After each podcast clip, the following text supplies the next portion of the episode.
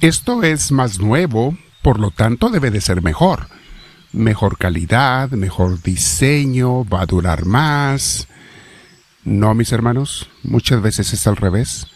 Lo más nuevo dura menos que lo más viejo. Vamos a meditar sobre eso el día de hoy, mis hermanos, porque hay mucha gente que cae en los engaños con respecto a las culturas, los pensamientos, las modas, etc. Entonces hay mucho que meditar al respecto y ver qué es lo que Dios nos ofrece, la palabra de Dios nos habla y nos indica en este punto. Te invito, mi hermana, mi hermano, a que te sientes en un lugar con tu espalda recta, tu cuello y tus hombros relajados. Vamos a dejar que Dios nos llene. Vamos a invitar al Espíritu Santo. Dile Espíritu Divino, ven a mí. Si puedo, cierro mis ojos para que nada me distraiga y pienso en ti, Espíritu de Dios. Te invito. No te merezco, pero te invito. Porque sé que tú me amas no por lo que merezcas, sino por tu amor. El amor está en ti, no en mí. Ven a mí, Espíritu Divino, lléname de tu presencia, yo te recibo, te alabo, te bendigo y te glorifico, Espíritu de Dios. Muy bien, mis hermanos, vamos a hablar hoy a meditar sobre este tema que le pusimos por nombre Los valores que están de moda son modas, no valores. Por ejemplo, la palabra de Dios no es una moda, es un valor absoluto y nunca va a ser moda, nunca va a pasar de moda porque no es moda, las modas siempre mueren. Las cosas que la gente admira, mis hermanos, los jóvenes con sus novedades y modas, cuando estábamos nosotros jóvenes éramos exactamente iguales, buscando novedades, buscando modas, diferencias. Queríamos ser diferentes de los adultos y nada más por dar la contra usábamos todo al revés, porque queríamos de esa manera manifestar nuestra independencia. Pero también los adultos con sus nuevos temas, a veces sin relevancia. Todas esas cosas, mis hermanos, son pasajeras, efímeras. Pronto se echarán a la basura para inventar algo nuevo y efímero también, que también se va a echar pronto a la basura. En cambio, mis hermanos, los valores cristianos, el arte y la música clásica, por eso se llaman clásicos, la arquitectura, escultura, pintura de los grandes maestros, estos son valores duraderos, mis hermanos, y verdaderos. Por eso no pasan ni pasarán jamás de moda. Se tratan de conservar muchos de ellos en museos, en lugares para que no se destruyan, porque son valores artísticos o a veces eh, culturales, etcétera, que nunca van a pasar de moda. No hace mucho, en el contexto de la historia, es hace poco, relativamente en el siglo XIX, salieron unos filósofos, especialmente en Europa, de los que hemos hablado en el pasado. Varias veces los hemos mencionado porque mucha gente moderna se está afectando por ellos otra vez. Y estos promovían el ateísmo y la destrucción de la religión. Ellos juraban y perjuraban que la religión había pasado de moda, decían ellos.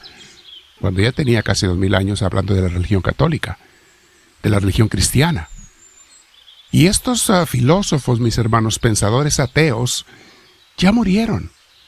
Y varios de ellos no murieron muy felizmente. Sus ideas han sido comprobadas falsas muchas veces. Y todavía hay jóvenes y profesores en escuelas modernas que quieren volver a resucitarlos. Pues para que vuelvan a morir otra vez. Muchos ingenuos piensan, mis hermanos, que lo nuevo es mejor que lo antiguo. Pero si lo antiguo ya probó y comprobó que es bueno y duradero, simplemente permaneciendo ¿Para qué nos engañamos? Y los ingenuos piensan que lo más nuevo es mejor. El último modelo, la última corriente de pensamiento, la última moda, las últimas noticias, la última música o bailes, o películas, o libros, o vestimentas, adornos, estilos de cabello, de maquillaje, y hasta la última meditación espiritual piensan que es mejor que lo anterior. A mí me da risa el ver cómo algunos de nuestra audiencia están solamente buscando la grabación más, nueva, más moderna. La reflexión que les hice hoy o ayer a más tardar, sin saber Algunos de ellos que la luz que necesitan muchas veces está en una meditación que les grabamos hace dos años. ¿Por qué? Porque la misma validez tiene lo que se grabó hace un año, dos años, tres años o el día de hoy, por la simple razón de que está basado en las verdades eternas de Dios. Las cosas que de verdad son de Dios, mis hermanos, no tienen fecha de caducidad, no tienen. Los valores cristianos, los valores de Dios. No siempre podemos convencer a los que son llevados por la corriente cultural que se aviven y piensen por sí mismos. A veces nos frustramos porque no quieren entender. Pero los que decidamos no dejarnos engañar ni arrastrar por las modas, podemos disfrutar todo lo bello de Dios, no importa en qué tiempo lo haya creado, cosas que creó directamente o a través de sus hijos.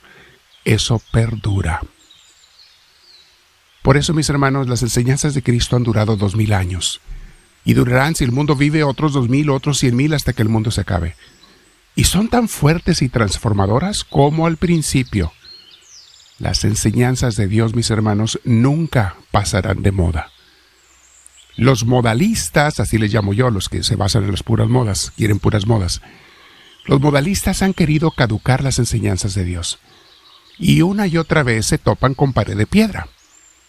Ha habido grandes maestros espirituales en la historia, mis hermanos, como Buda enseñó cosas muy sabias, o Mahoma, o Confucio, tantos más, que, que definitivamente tienen mucha sabiduría en sus enseñanzas, pero nadie ha predicado con tanta sabiduría, con tanta transformación de vidas que hasta el mundo y la historia las cambió para siempre, como Jesús y la palabra de Dios en la Biblia judeocristiana y en la Biblia moderna, que son las enseñanzas de los santos. Los santos, mis hermanos, son los profetas de los tiempos modernos, del cristianismo.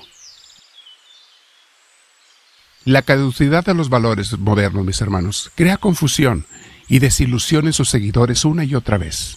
Decía Jesús, dichosos los que oyen la palabra de Dios y la obedecen. Lucas 11, 28.